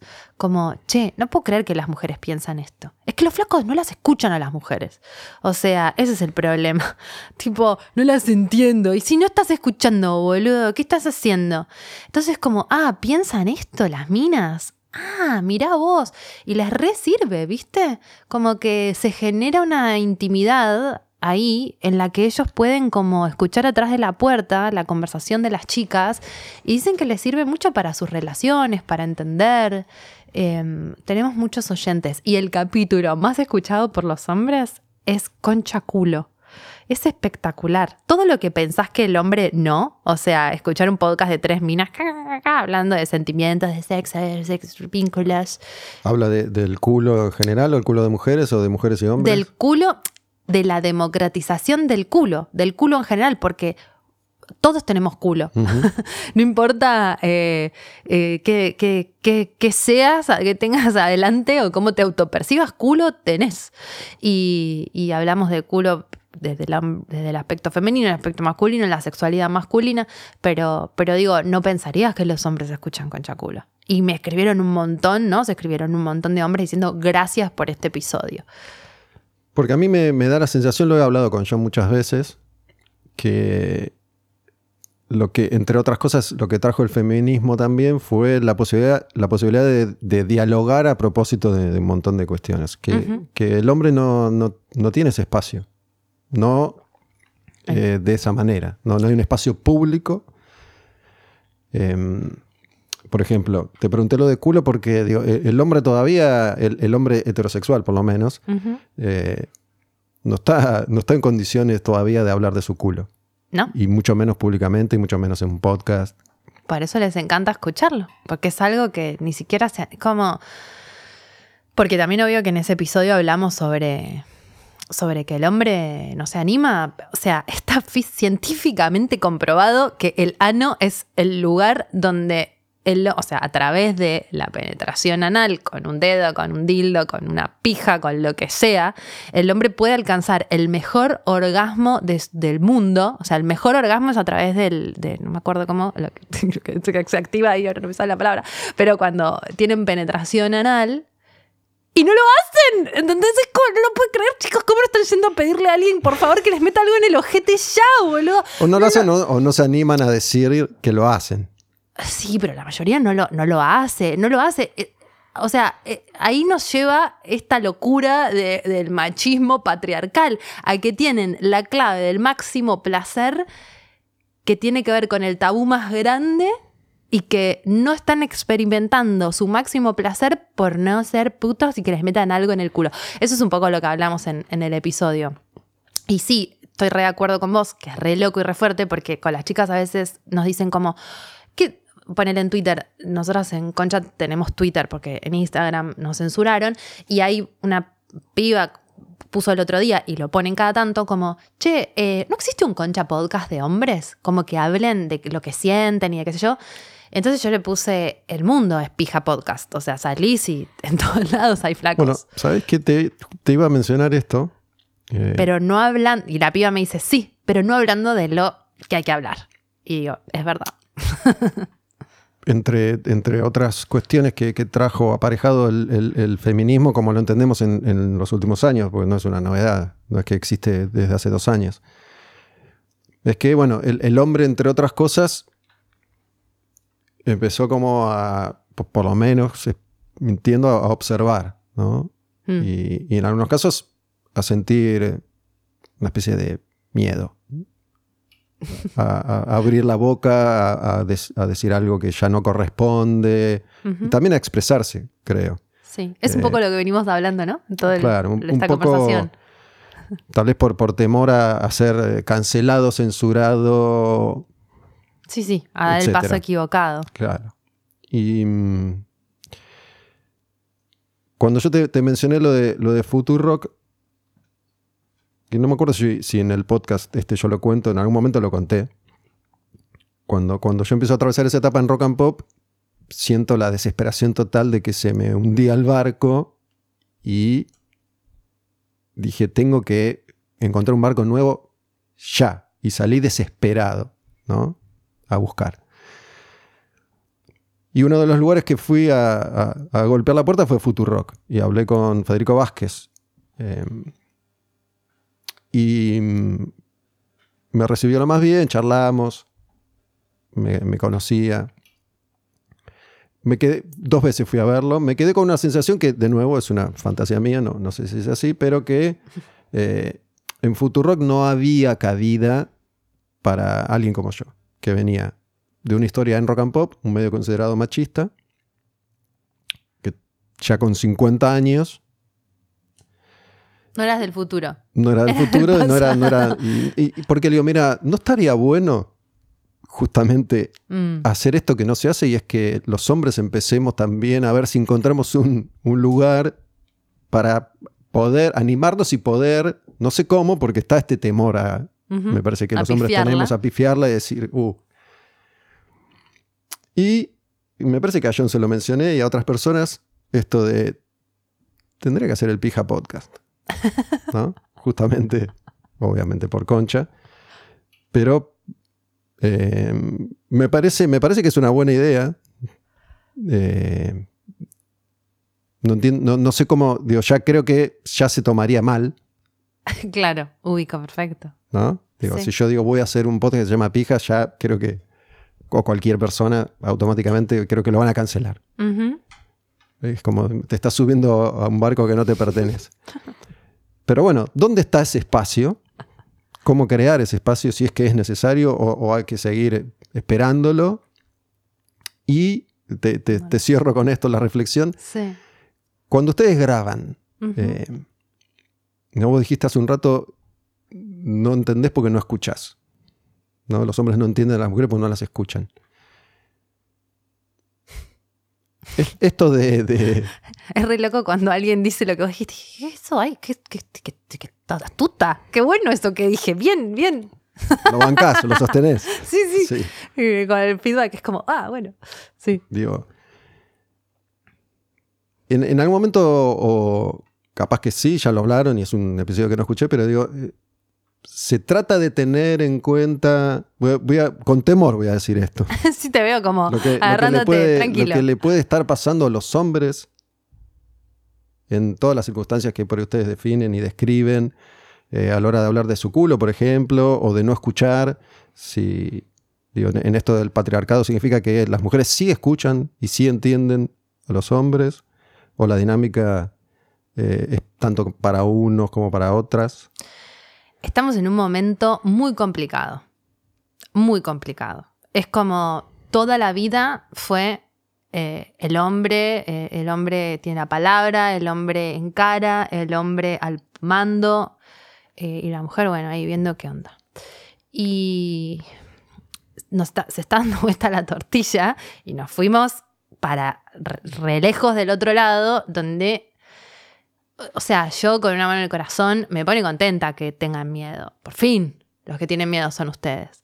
Pero creo que tenemos que encontrar el punto medio que no va a pasar en los próximos, no lo vamos a ver. Y ojalá mi hija lo vea o la hija de mi hija, donde, bueno, nos encontremos, porque la idea no es que ni que sea de un lado ni que sea del otro, sino que todos podamos comprender que el feminismo en realidad lo que busca, y odio hablar desde una postura feminista porque después viene el feministómetro a ver si sos lo suficientemente feminista, o si yo tengo autoridad para considerarme feminista, o llamarme feminista, o qué es ser feminista, que yo también estoy más allá de eso, pero entiendo que hay que ponerle una palabra y un nombre. Eh, pero creo que, que esto lo que. El objetivo del feminismo es la igualdad de derechos, ¿no? Y, que, empezar a ser este, contempladas como personas. Así, es muy loco, pero es la verdad, es muy triste que, haya que, charlar del tema incluso y que haya que hacer tanto lío para que eso pase. Pero, mm, pero yo creo que eh, es, muy... Es loco esto, ¿no? Que el hombre, el hombre el hombre se está empezando a sentir como nos sentíamos nosotras antes, como, ay, si la cago, ay, y que esto por ahí no lo puedo decir, ay, y, y, como se dice, se les está llenando el culo de preguntas. Y está bueno en un lugar que lo estén experimentando, porque es como nos sentimos nosotras desde siempre, incluso mucho peor. Y no es que me alegra que pase, me gustaría que, que no haya que pasar por eso para que, para que podamos encontrar este punto medio de encuentro, pero bueno, es así. Y creo que mm, lo que vos decís es re interesante, re interesante, me parece como súper buena la reflexión y que lo estemos charlando, porque qué loco, ¿no? Como, ¿por qué no puedo? O sea, si lo que estamos reclamando son, entre otras cosas, como hombres que empaticen o que empiecen a ser más comprensivos o que escuchen, y si yo quiero manifestar eso, voy a ser un aliadín o un boludo o me van a cancelar? Eh, no tengo la respuesta, pero estoy segura de que sí. No, es el, no, siento que no es el momento. Como que habría que dejar pasar mucho más tiempo del espacio de la mujer, como ahora es la mujer, la mujer, la mujer, em, hablando, expresándose y que en algún momento, pienso igual ahora, en este momento, en esta charla, se me está ocurriendo, de que va a poder existir el espacio donde florezca esto otro. Pero la verdad es que ahora cualquier cosa que digan los hombres suena raro, o suena aliadín, o te da paja, o te parece como... Ah, no quiero como... No voy a ni decir nada para que no lo encuentran, pero existe un cierto podcast, que no te digo que es pija podcast, pero que le pega en el palo, y que con Jimena lo escuchamos y nos, primero nos calentamos, y después digo, dale, boludo, escuchémoslo, estábamos de vacaciones, lo pusimos. Nos empezamos a cagar de risa y dijimos, flaco, si querés hablar de esto, habla en serio, man. Pero al hombre le, le, cuesta, o sea, no puede, está no todo el men, ¿no? No todos, alguno tiene que poder, pero hacen papelones a veces queriendo hacer el esfuerzo por empatizar con algunas cosas. Y las luchas pero ahora... es un esfuerzo que, les parece, no sé de qué me hablas, pero es un esfuerzo que parece real o, al contrario. No, yo creo que intenta ser real, pero no les da, no les da porque no están en un contacto genuino con eso. Entonces es como el que, viste, los feminismos también tienen, tienen muchas opiniones encontradas al respecto, como la marcha de ni una menos. ¿Pueden ir los hombres o no pueden ir los hombres? La legalización del aborto. Los hombres, eh, ¿tienen que militar algo que es exclusivamente de las personas gestantes? ¿Sí o no? Eh, son discusiones que, que, es todo muy nuevo y que no, no se sabe. Pero reentiendo lo que decís, siento que si lo haces sí te mandarían a cagar. Y entiendo también que sería bueno que exista. Pero son mm, todas esas capas del sándwich que estamos habitando y que no hay respuesta, ¿no? De todas formas, son temas que se pueden tocar por ahí de maneras más eh, tangenciales sin la necesidad de ponerle pija podcast, ¿no? No, le decimos pija podcast por decirle. porque es para que se entienda de que. Pero, por ejemplo, eh, cuando yo grabé ese episodio, entre un montón de cosas que, me devolvieron, eh, una de las que se repitió mucho es, este pibe, mira que está la sensibilidad que está mostrando como hombre que es. Eh, me conocieran o no de antes, ¿no? Digo, el que me conoció antes decía, uh, mira, este pibe que aparentemente era mm. tan cerrado, tan hermético y que venía de un lugar tan machista o lo que fuera, eh, está siendo sensible. Y los que no me conocían, un tipo que está siendo sensible. Entonces, no, sé qué tanto espacio real hay para... Eh, me parece que es como vos decís, como de a poco hay que ir tanteando para, para poner de manifiesto esa sensibilidad. Sí, yo creo que el tema no es tanto mostrarse sensible, sino cómo, cómo se muestran los hombres con respecto a temas que tienen que ver con, con el femenino, en realidad. Ahí está el choque. Ahí está el choque. No en hablar de emociones o hablar de sentimientos o en hablar de relaciones, pero están re en la mira y las minas están re calientes y los van a reatacar. Es lo que yo siento, no lo sé, también habría que experimentarlo, pero a mí con ese pija podcast, entre comillas, me pasó ese pelotudo, chicos, mejor ni hablen. Entonces entiendo también que, que, que a un hombre le pueda dar miedo, pero a la vez sí sería interesante ver qué pasa. O lo que también de quizás lo interesante sería ver qué pasa con el encuentro. ¿Por qué tiene que ser o concha o pija? ¿Qué pasa cuando se juntan? Por ahí es juntos, ¿no? Eso me parece que puede ser lo interesante. O hombres queriendo hacer esto de la mano de las mujeres también. Ver qué pasa. Y eso me parece que es uno de los trucos de Luzu. Luzu que el otro día vino Flor Jazmín Peña eh, de invitada a, Concha al Aire, al programa que tenemos en Vorterix, y yo le dije, le digo, ¿sabes qué me parece y por qué les va bien a ustedes? Porque son chicos conversando, con, chicos jóvenes conversando con chicas jóvenes, jóvenes. Este, y ella me miró y me dice, no lo había pensado. Le digo, claro, porque siempre fueron tipos. Y nosotras, bueno, somos minas, pero ahí hay un encuentro, que piensan las chicas, que piensan los chicos, que sienten los chicos de las chicas, y hay una charla. Em, y son de una misma generación y comparten intereses y un poco son amigos. Ahora meter mujeres se, meten en todos los programas de radio, ponen uno con otro y, tratan de que funcione. No siempre queda muy natural. Eso es lo que digo. Y en Luzu me parece que el truco es ese y eso creo que sería por ahí la respuesta a un hombre que se muestra más sensible. En general uno cuando habla de cualquier cosa un poco tiende a, a generalizar, ¿no? Y bueno, también entiendo que es lógico que, cuando se habla del hombre se hable de cierta visión generalizada de todos los hombres, que no son todos, pero son un montón, y como, como concepto se entiende. Sí, claro, está bien esa em, excepción, porque obvio que alguno no. pero bueno. Pasa con todo, ¿no? Lo que digo es, eh, cuando vos decías que, por ahí tu nieta o tus nietas o tus nietos o tus bisnietos o los nuestros por ahí pueden disfrutar de, la evolución de esto que está pasando. Yo a veces creo que siempre, desde que la encontré, me parece que es una buena, una buena definición, viste, que, es como un acordeón, que, en definitiva el, universo o, los seres humanos o las sociedades somos como un acordeón, viste, que es de, contracción, expansión, mm. em, siempre hay una reacción que empieza a gestarse a partir mm. de algo que está sucediendo. Y de nuevo uso este ejemplo porque me parece que es claro. Eh, no sé si viste la serie Handmaid's Tale. Sí. Yo casi que te diría que, digo, si bien estoy seguro que eso está en algún lugar de Estados Unidos, por lo menos, o, eh, pasa. Sí, está pasando más o menos ahora. Enseguida hay una reacción del otro lado para contrarrestar este pase de manos que se dio últimamente y, si eso eh, en algunos casos tiene un efecto mucho más extremo todavía que vendría a ser el de Handmaid's Tale, ¿no? Donde digamos que eh, los hombres en este caso que representan esa visión de la humanidad como se viene desarrollando hasta ahora, como reacción a este intento de cambio, van a intentar aplastar con más fuerza todavía. Sí, sí, sí.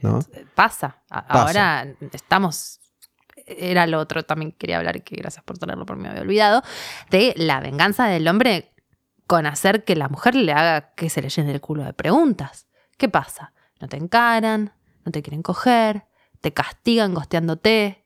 Hay una recontra venganza del hombre. Por un lado, que no sabe dónde está parado, como en este nuevo partido, como ¿Qué pasa si me encaran a, ahora las minas me encaran a mí?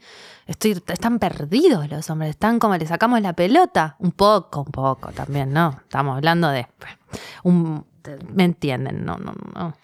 Y, y, y, y hay un 100%, 100% genera una represión mucho peor.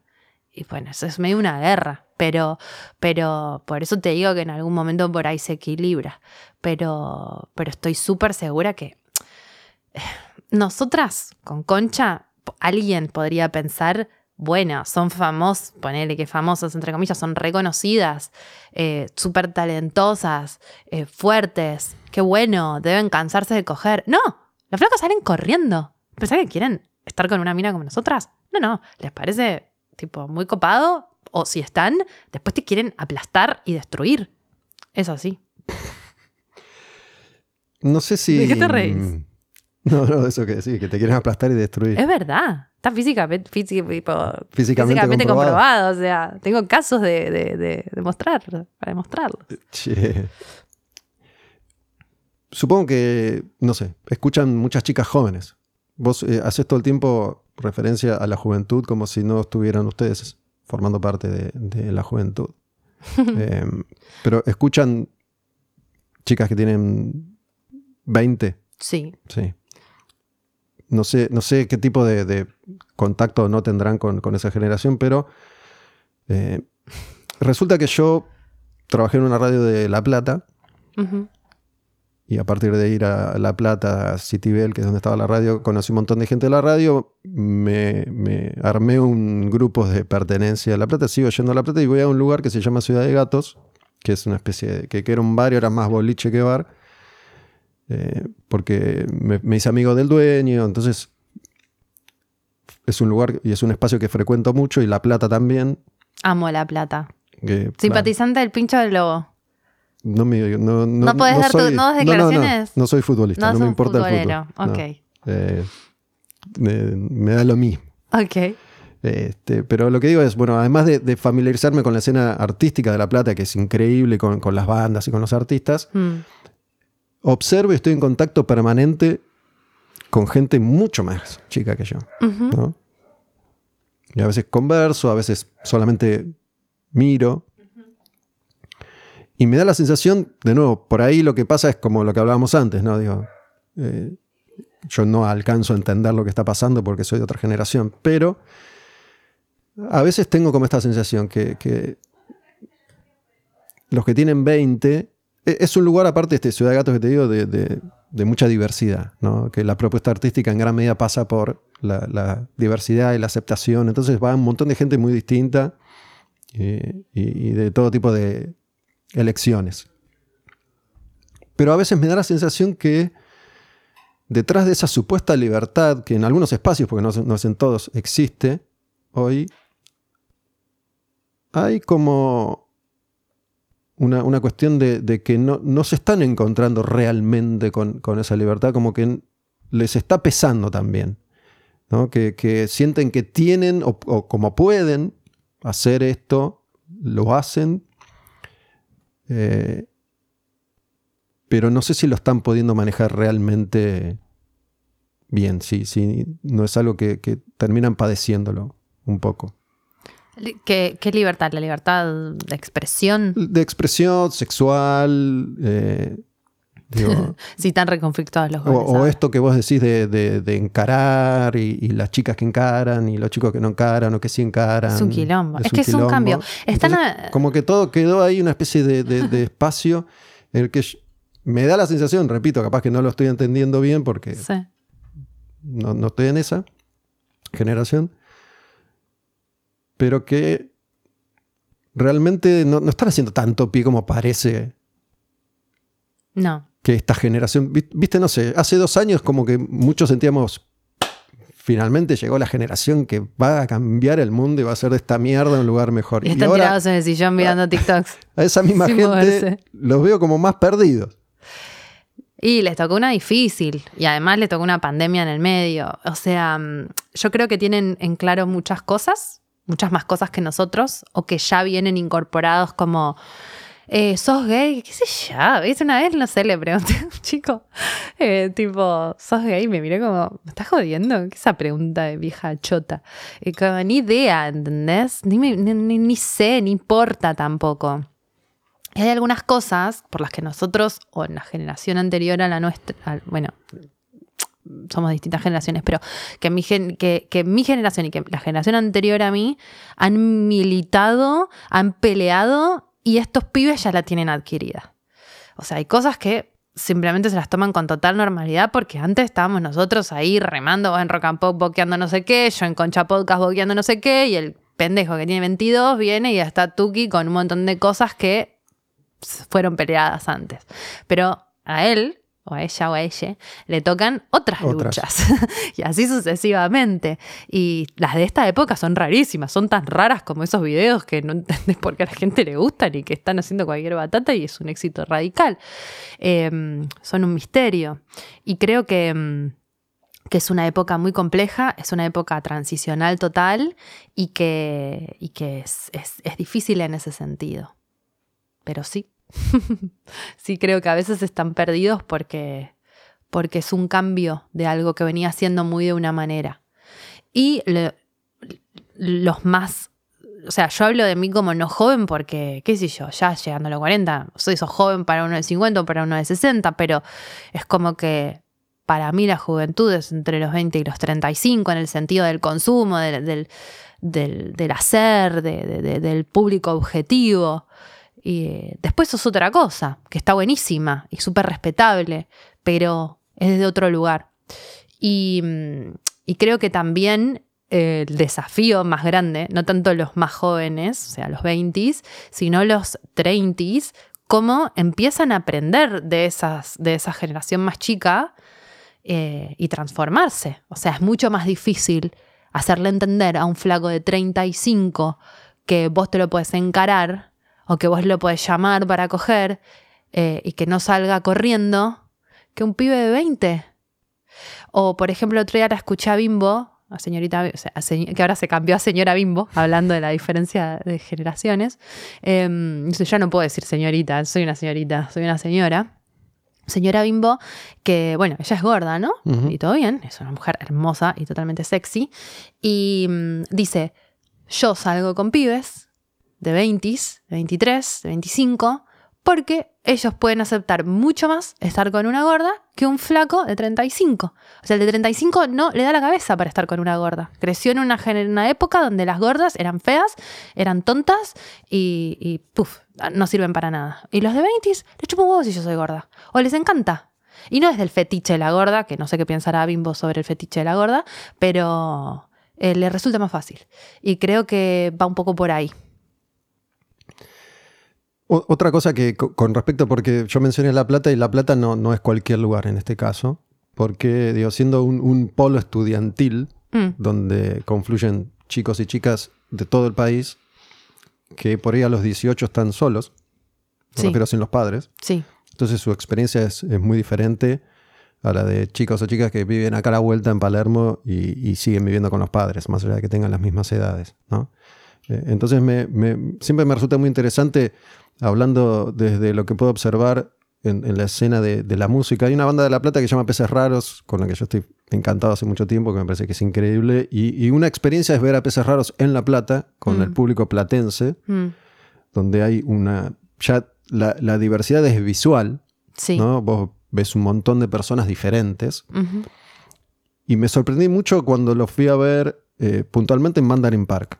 ¿no? Los he visto en Niceto. Niceto también es, es un, es un lugar medio cool donde también eh, confluyen distintos tipos de personas.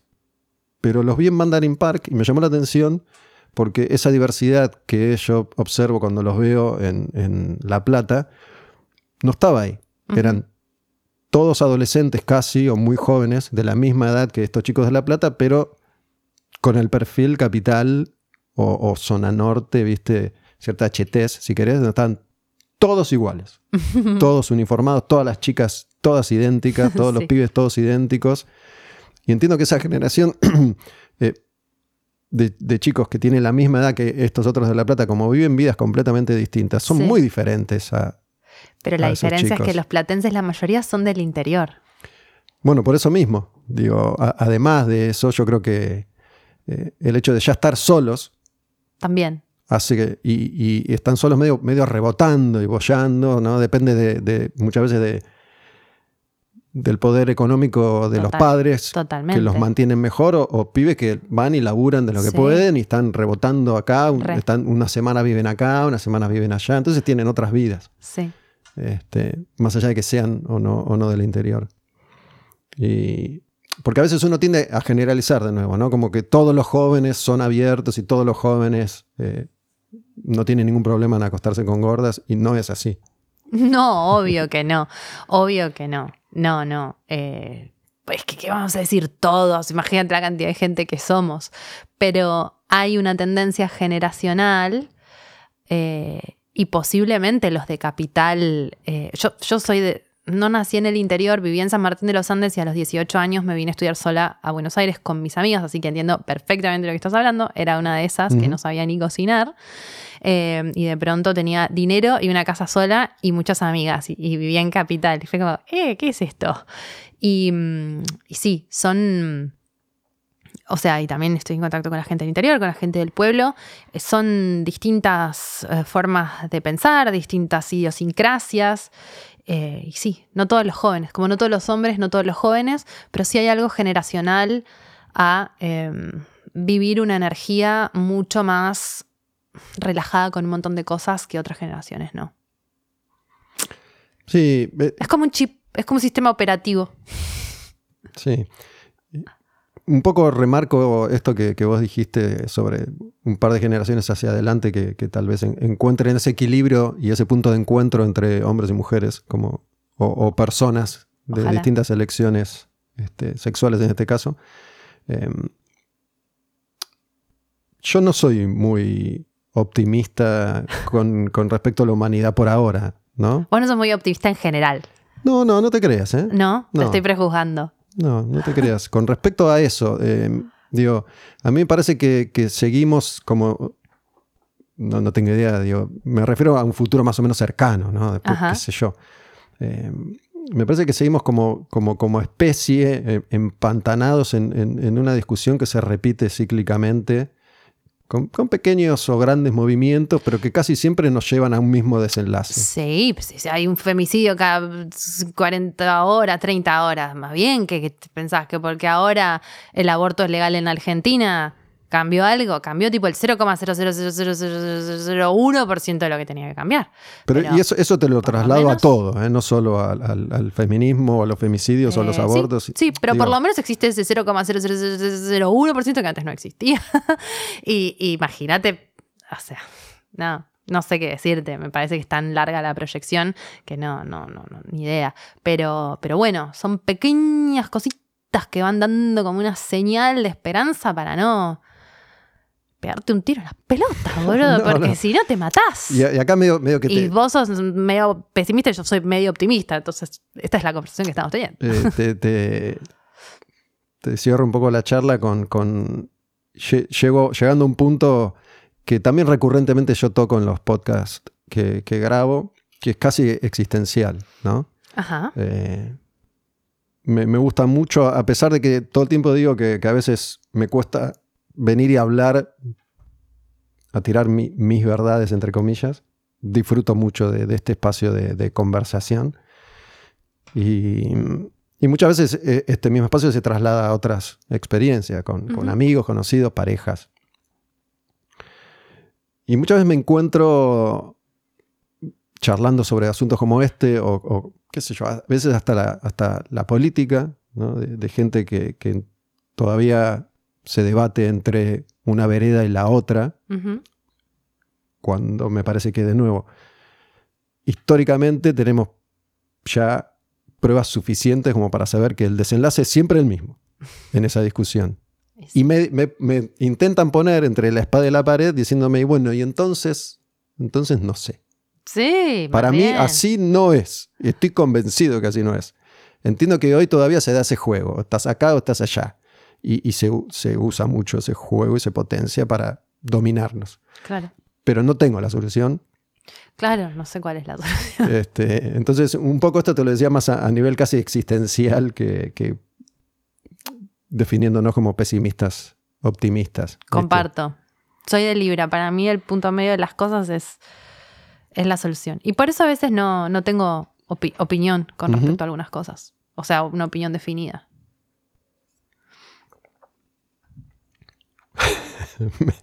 me, gustó este final ahí. se, fue en fade. Tengo una opinión definida, lo siento. No, está bien, sí, es que no hay que tener una opinión definida sobre todo. No, no, sobre todo no, pero hay mucha Ok. gente que, que- que, bueno, esto Que que, decís, ¿qué te pasa? Que te lo Sí, exige. sí, que no puede tolerar la incertidumbre. No podemos tolerar la incertidumbre. Por eso existen las grietas, no solo políticas, de todo tipo. Como, no, esto, no, lo otro. No es así la vida. La vida es un gris insoportablemente constante. Es así. Che, bueno, muchas gracias por, por la charla. Un placer, me encantó Eh. conversar con vos. Dale, a mí también. Gracias, Dalia. Gracias por el espacio. Nos vemos. Quemar un patrullero. La música como acto revolucionario.